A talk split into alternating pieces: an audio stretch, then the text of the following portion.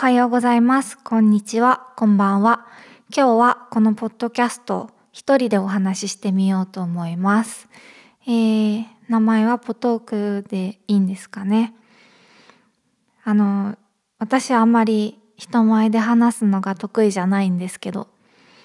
ちょっと今はこ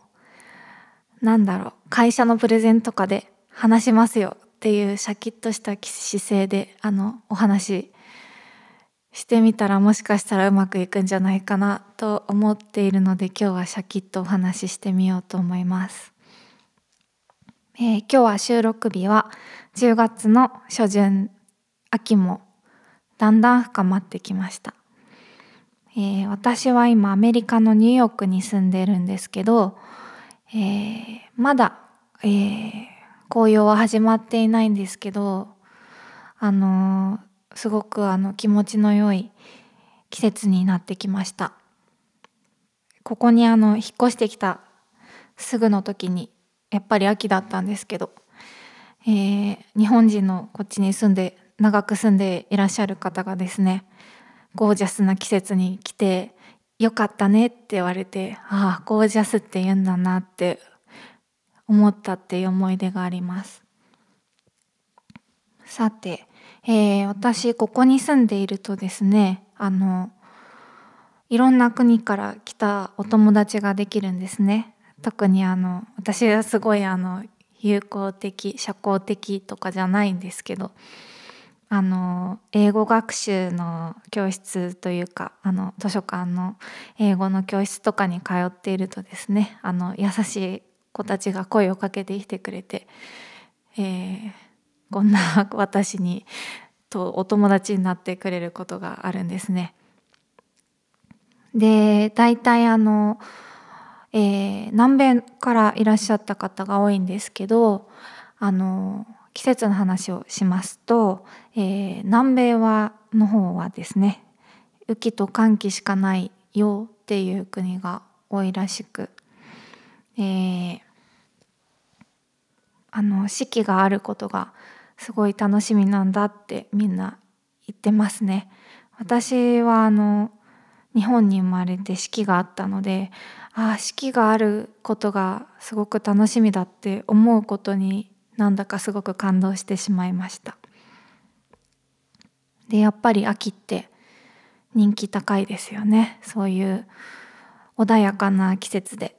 えー、紅葉もあってですねまあ私も秋はすごく大好きなんですけどあのまあ秋が好きな理由っていうのはですね、えー、穏やかな気候であり春ではないという理由なんですね。まあ、春が大嫌いというわけじゃないんですけどどうしても春に苦手意識があります。まあそれは何でかというとやっぱり日本だとね4月に新しい年度が始まっていろんな新しいことをこうに順応していったりしなくてはしなくてはいけないしあの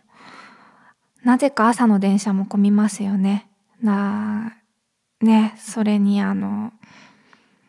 花粉症もあったりなかったりねするしまあ結構大変な時期になると思うんですよね。まあでもよくよく考えてみると、え、アメリカはあの学校だったら9月にねあの新しい学年が始まるからそう考えるともしかしたら私がアメリカで学生生活を送っていたら